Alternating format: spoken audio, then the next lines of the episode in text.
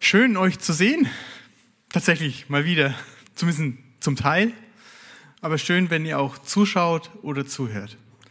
Ich will dich, will euch einladen, mit mir zu beten.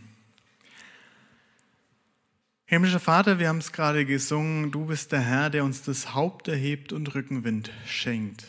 Und um diesen bitten wir dich gerade in diesen herausfordernden Zeiten, dass du uns ja spürbar nahe kommst, unseren Blick auf dich hebst und wir merken, dass es du bist, der uns Kraft gibt und uns trägt. Segne alles Reden und Hören. Amen. Ende des Monats feiern wir ja Pfingsten und da ist es ganz passend, dass sich die Verbandspredigtreihe mit dem Heiligen Geist beschäftigt. Es ist ja das Thema, wo ich von der Gemeindetradition her sagen muss, dass uns eigentlich am schwersten, vermutlich am schwersten fällt. Ganz einfach, weil das das Thema war, was gerade die Gemeinschaftsbewegung von Anfang an mit dem Thema schlechte Erfahrungen gemacht hat.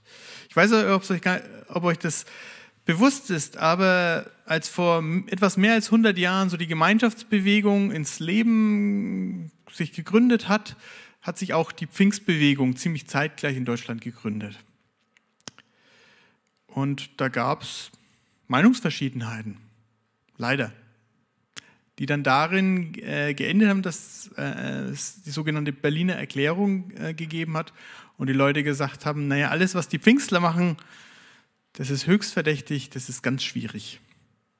Sie haben sogar noch drastischer ausgedrückt, aber das dürfen wir gerne in den Geschichtsbüchern überlassen. Es war jedenfalls etwas, wo sie manche Dinge vielleicht zu Recht auch kritisiert haben, die sie damals beobachtet haben. Aber wie es dann oft so ist, wenn etwas Neues kommt, dann ist die Gegenreaktion manchmal auch sehr heftig. Glücklicherweise es immer 100 Jahre weiter und es gab auch eine neue Erklärung, ich glaube Kasseler Erklärung oder so, und man hat gemerkt, dass man da vielleicht doch auch sich wieder mehr annähern soll und kann und dass man vielleicht nicht ganz so rigoros äh, mit den Verdachtshaltung sein sollte wie damals. Aber ich glaube, dass das, was damals vor 100 Jahren im Anfang an begründet war, doch auch so ein bisschen die Theologie der Gemeinschaftsbewegung geprägt hat. Und gerade ihr, die ihr, sagt mal, von klein auf, sagt, kenne ich die Gemeinschaftsbewegung mit ihren Predigern, haben das sicherlich auch mitgenommen. Historisch bedingt wird es mich also nicht wundern, wenn man sagt, das ist das Thema, womit ich am wenigsten anfangen kann. Wenn das nicht bei euch so ist er sagt, nee, das ist na klar, das ist gar kein Thema, ich weiß gar nicht, wovon du redest, dann freue ich mich. Das zeigt, dass du weit rumgekommen bist und eine breite ja, Theologie auch kennengelernt hast. Interessanterweise ist das Thema Heiliger Geist auch so die letzte Ankündigung, die Jesus seinen Jüngern macht. Kurz bevor er in den Himmel fährt, sie quasi stehen lässt, sagte ihnen, aber wenn der Heilige Geist auf euch herabkommt, werdet ihr mit seiner Kraft ausgerüstet werden. Und das wird euch dazu befähigen, meine Zeugen zu sein. In Jerusalem, in ganz Judäa und Samarien und überall sonst auf der Welt, selbst in den entferntesten Gegenden der Erde. Und dann lässt Jesus seine Jünger stehen und geht einfach. Es kommen noch zwei Engel, die fragen, was denn die Jünger jetzt noch so rumstehen, worauf sie denn jetzt noch warten. Sie sollen doch bitte mal losgehen. Und dann müssen sie weiter warten, bis der Heilige Geist kommt. Aber mit dem Heiligen Geist wird den Jüngern die Begabung und die Befähigung zum Zeugendienst verheißen. Der Heilige Geist bringt die Befähigung mit. Und Jesus sagt seinen Jüngern auch eine unglaublichen Horizont, der ihn aufreißt. Er sagt, in eurer Heimat, über eure Heimat hinaus, bis ans Ende der Welt werdet ihr meine Zeugen sein.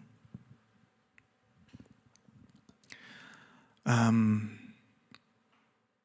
und das muss man ja nur mal vergegenwärtigen, was das heißt. Man muss sich ja nur mal die kulturellen Unterschiede innerhalb unseres eigenen kleinen Landes deutlich machen zwischen Nord und Süd, Ost und West. teilweise zwischen einzelnen Regierungsbezirken. Ich möchte jetzt keine Vorteile bedienen. Aber wie breit ist da doch, ja, allein schon in, im, man spricht die gleiche Sprache und doch ist die Kultur schon ziemlich weit auseinander ähm, gestreut. Also mir ging das so, als ich zum Studium nach Gießen ging, ich hätte vorher nie gesagt, ich käme aus Süddeutschland. Süddeutschland ist für mich München abwärts. Da irgendwo Süddeutschland. Ganz weit weg von mir, aber doch, ich komme dann aus Süddeutschland. Ich muss aber auch dazugeben, dass äh, Richtung Norden, ich so von meinem geografischen Gefühl her ist, sagte, irgendwo kommt Kassel und dann ist es, glaube ich, auch nur mal weit bis zum Meer oder so. So fühlt sich zumindest an. Ich weiß, die Landkarte sagt ein bisschen was anderes, aber so ist ungefähr meine geografische Verortung. Und da merkt man ja auch, wie manchmal wir auch schon im eigenen Land so die Unterschiede haben. Und Jesus sagt seinen Jüngern eigentlich, in einer Zeit, wo man maximal vielleicht 30, 40 Kilometer äh, aus seinem Heimatort rausgekommen ist. Ne? Ich weiß noch, wie mein Opa mir erzählt hat, von äh, Laubendorf nach Fürth sind so 30 Kilometer. Das hat er als junger Mensch, war das eine Tagesreise, das war was ganz Besonderes. Ne? Ich weiß nicht, wie das in eurer Jugend war oder wie es euch Eltern oder Großeltern erzählt haben. In solchen Dimensionen verheißt Jesus den Jüngern, und ihr werdet meine Zeugen sein bis ans Ende der Welt. Ich glaube, die haben das gehört und das, das kann man in dem Moment gar nicht realisieren, was das heißt. Wenn die eigene Vorstellung irgendwo, wie gesagt, bei mir hört es bei Kassel irgendwo auf oder halt 30 Kilometer von Entfernung, wo man weiß, ja, das, das gibt es auch noch, aber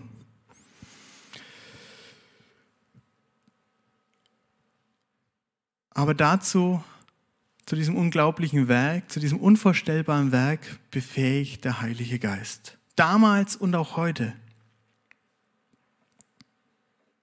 Vielleicht geht es dir so, dass du manchmal denkst, naja, Mission, schön und gut, ich finde es gut und ich unterstütze es so gut ich kann, aber doch ist es irgendwie eine Sache für die Spezialisten. Kein Abenteuer für mich. Aber so ist es nicht. Auch dich befähigt der Heilige Geist, Zeuge Jesu zu sein. Das gilt heute nämlich noch genauso. Also rechne mit dem Abenteuer, dass Gott dich gebraucht. Rechne mit dem Abenteuer, dass du ein Zeuge Jesu bist. Weil Jesus zu seinen Jüngern auch gesagt hat, so wie mich der Vater gesandt hat, so sende ich euch. Und Petrus selbst ist eigentlich das spannendste Beispiel, was eigentlich die Kraft des Heiligen Geistes in einem Leben bewirkt.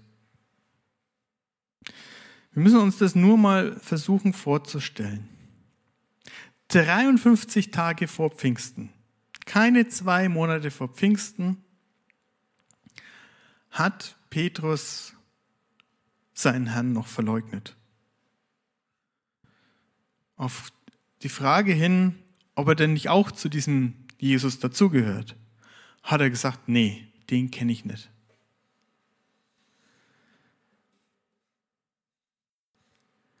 Aus der Entfernung lässt sich das leicht drüber reden, aber ihr kennt vielleicht auch diese Erfahrung, die man macht, dass dich schon mal jemand angesprochen hat und gesagt, hey, du gehörst doch da auch dazu, zu diesem christlichen Verein zu dieser christlichen Gruppe. Manche sagen das auch etwas weniger nett.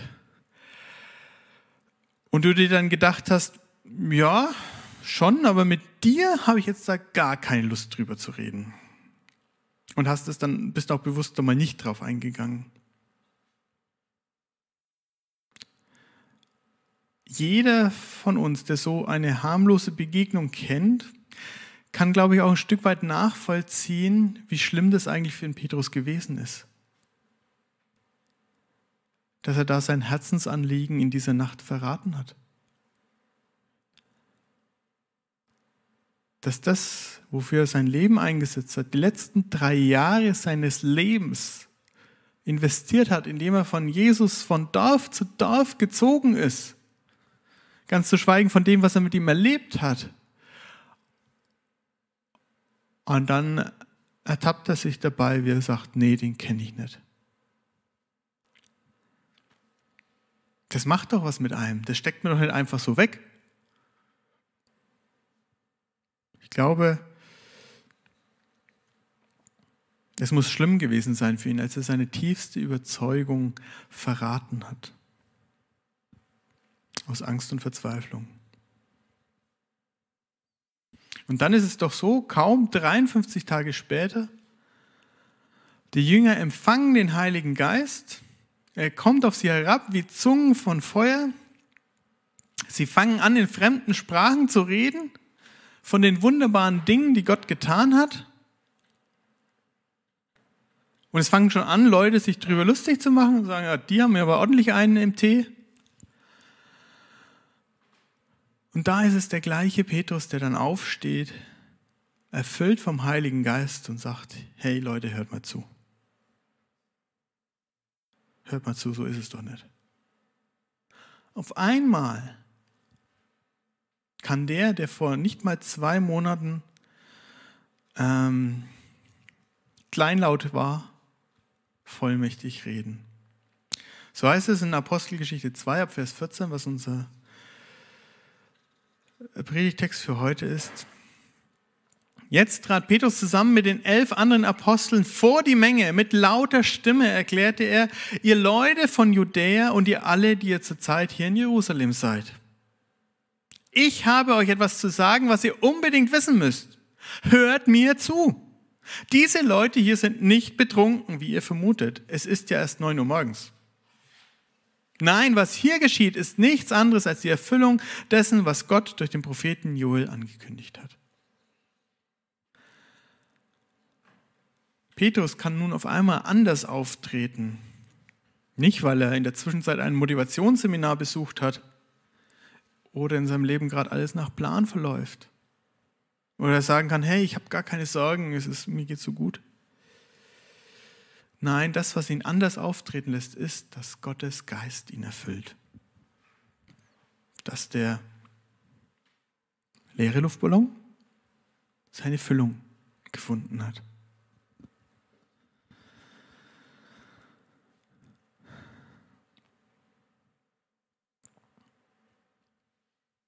Und dann erklärt er den Menschen, was los ist. Die haben natürlich versucht, auf das, was sie nicht verstanden haben, sich einen Reim drauf zu machen. Und das Einzige, was sie halt kannten, ist, wenn jemand auf einmal sehr extrovertiert ist, sehr laut ist und auch unglaublich fröhlich ist, und sagt, naja, die haben ja doch äh, schon einiges vom Wein gekostet.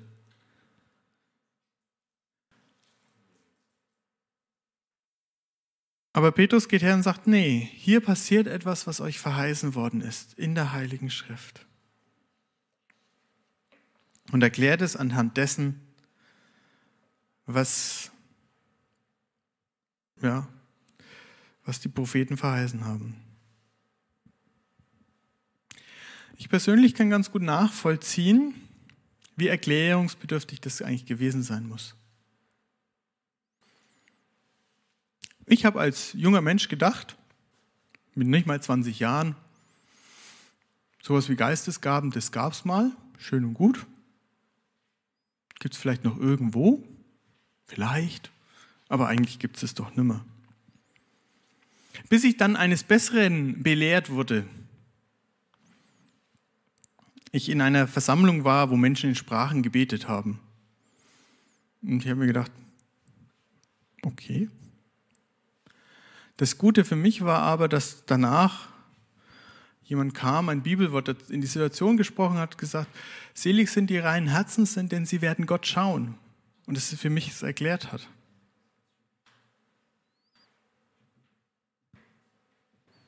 Ich kann also sehr gut nachvollziehen, wie erklärungsbedürftig das gewesen sein muss. Da ich selbst froh war, dass ich dafür Erklärungen bekommen habe. Ich weiß auch, dass ich mit den Menschen, mit denen ich damals äh, dort war, dass wir da auch heiß drüber diskutiert haben, weil es unser Weltbild etwas auf den Kopf gestellt hat. Wie viel mehr muss das damals beim Pfingstfest gewesen sein, wo da Leute aus aller Herren Länder zusammenkommen und auf einmal merken, hey, diese da aus Galiläa, die ausschauen wie Galiläer, die auch so riechen wie Galiläer, der ihr ganzes Wesen einfach sagt, die kommen daher, die reden einfach in meiner Sprache und die erzählen mir was von Gott. Was ist denn hier bitte los?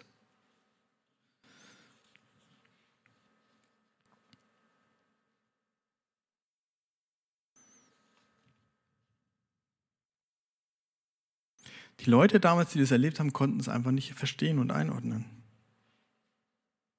Und ich finde, dann, dann zu sagen, naja, die haben einfach zu viel getrunken, ist eigentlich noch eine harmlose Erklärung. Weil gegenüber Jesus haben, haben, haben die Leute damals auch gesagt, der ist doch von einem bösen Geist besessen, weil sie auch das, was Jesus gemacht hat, nicht einordnen konnten. Und nicht umsonst schreibt ja Paulus später an die Gemeinde in Korinth, liebe Leute, Schön und gut, dass ihr so äh, offen seid für die Geistesgaben, dass ihr das praktizieren wollt, aber bitte, bitte erklärt doch, was ihr da tut. Wenn da jemand reinkommt in eure Versammlung und ihr keine Ahnung hat von dem, was ihr da sagt, der dachte doch, ihr seid doch blemblem. Also bitte, bitte. Wenn ihr in Sprachen redet, macht es zu Hause für euch gerne. Und wenn ihr es in der Gemeinde macht, bitte mit Auslegung, sonst denken alle, ihr spinnt. Das sind nicht meine Worte, so hat es eigentlich Paulus der Gemeinde mit auf den Weg gegeben. Hat ihnen auch gesagt, liebe Leute, äh, ich wünschte vielmehr, ihr würdet alle prophetisch reden, weil dann käme jeder, der hier reinkäme, der würde vom Wort Gottes geprüft und angesprochen und überführt werden. Und das ist auch das, was Petrus hier macht. Er erklärt einfach das, was gerade passiert. Und ich glaube, Zeuge Jesu zu sein, hat ganz viel mit Erklären zu tun. Mit dem Erklären darum, was gerade passiert.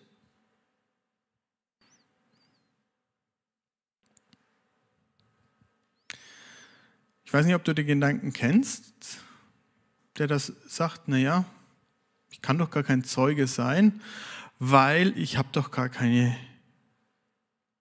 spannende Geschichte zu erzählen. Und ja, wir alle lieben spannende Geschichten. Ist einfach so. Sonst gäbe es kein Kino, kein Theater und keine Romane würden sich verkaufen, wenn wir nicht alle auf spannende Geschichten in der einen oder anderen Form abfahren würden. Menschen lieben spannende Geschichten. Aber dennoch, wenn es darum geht, Zeuge Jesu zu sein, dann geht es gar nicht darum, eine spannende Geschichte zu erzählen, sondern es geht auch darum, zu erklären, was denn hier gerade passiert. Was in deinem Leben passiert ist. Was in meinem Leben passiert ist. Und was das mit uns macht.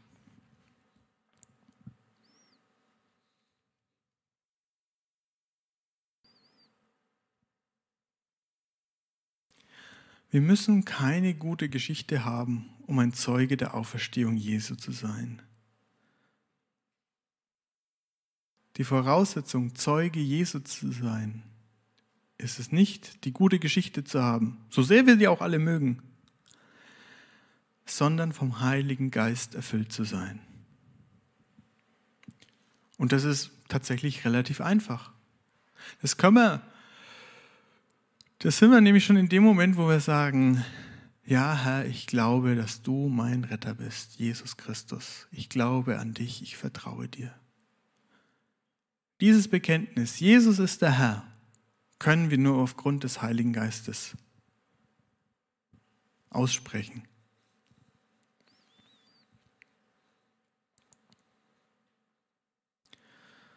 Das ist die Grundvoraussetzung, um Zeuge zu sein zu glauben, den Heiligen Geist zu haben. Und dann auch das eben, was passiert, erklären und einzuordnen. Menschen eine Brücke zu bauen zum Verstehen, zum Erklären.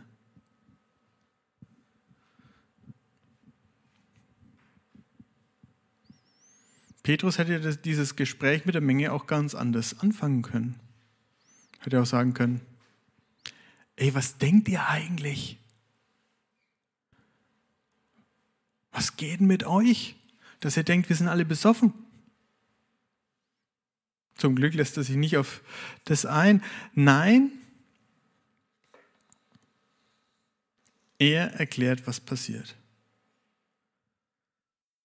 Und das wünsche ich euch, dass da, wo ihr, wenn ihr das nächste Mal hinterfragt wird, es euch gelingt, eine Erklärung zu bieten, eine Brücke zu bauen durch den Heiligen Geist, dass ihr das erlebt. Petrus macht das, indem er auf den Propheten Joel verweist. So geht der Apostelgeschichte weiter und das ist jetzt alles bis zum Ende ein Zitat aus Joel 3, 1 bis 5.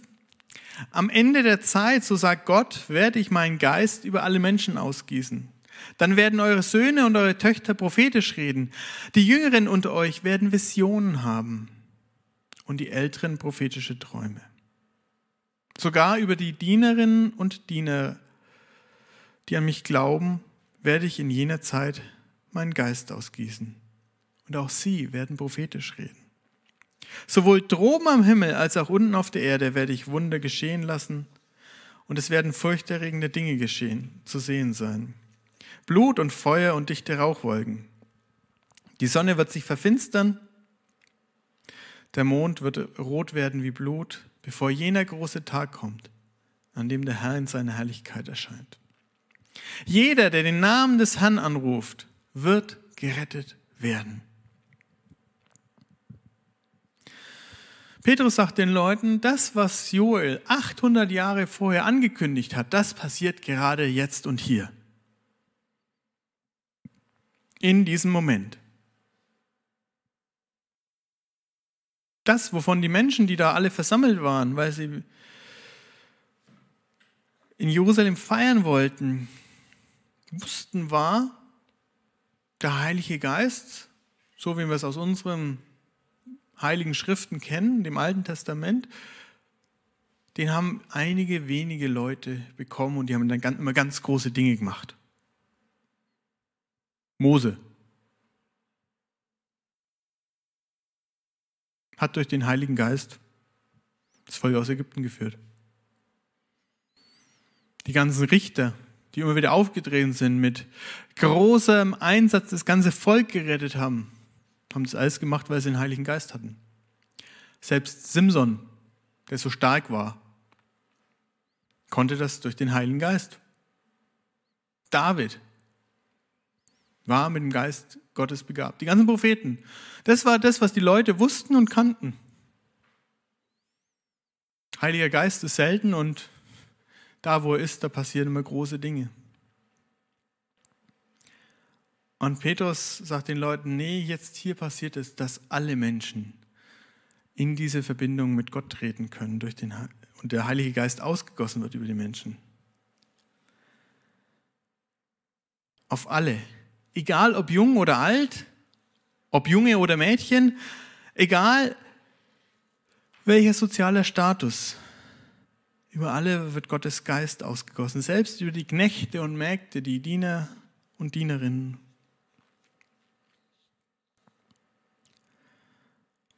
Und es passieren hier Zeichen und Wunder. Petrus verweist da sowohl auf das, was Jesus schon an Zeichen und Wundern getan hat und was dann später noch durch die Apostel passiert.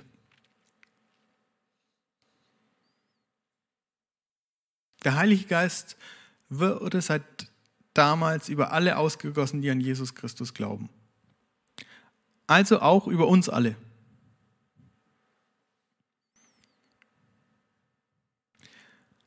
Wir dürfen und können das sagen, wenn du auf der Suche nach Gott bist, dann lässt Gott sich von dir finden. Das ist das Versprechen, das Gott in seinem Wort gegeben hat. Wenn du Jesus als Herrn bekennst, dann tust du das, wie gesagt, durch den Heiligen Geist.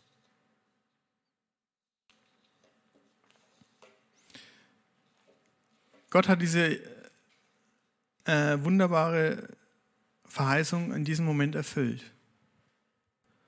Und Petrus erklärt seinen umstehenden Leuten eigentlich drei Dinge. Eben das, was gerade hier passiert ist in dem Moment, was noch so kommt, was passiert ist, als Jesus da war und was noch passieren wird. Das, was damals passiert ist, ist, dass der Heilige Geist verfügbar wurde und auch noch heute da ist.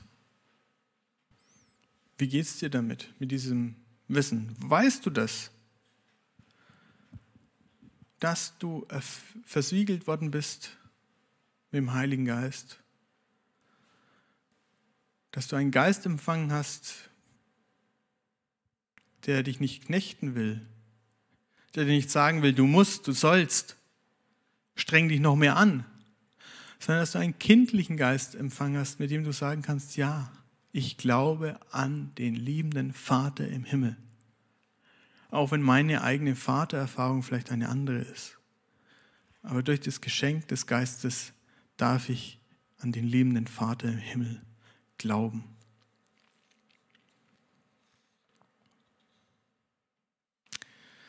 Petrus sagt ja, und das sagt er dann auch in dem, was noch kommt, Jesus hat Zeichen und Wunder getan und wenn wir die Apostelgeschichte weiterlesen, stellen wir auch fest, die Apostel haben auch Zeichen und Wunder getan.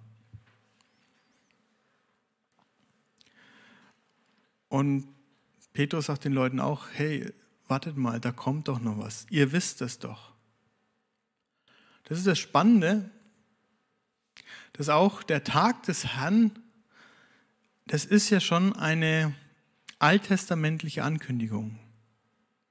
Das hat nicht die Kirche erfunden, um Menschen ein schlechtes Gewissen zu machen, sondern das ist eine Ankündigung, die sich eigentlich durch die ganze Bibel zieht, dass irgendwann Gott kommt in seiner Herrlichkeit.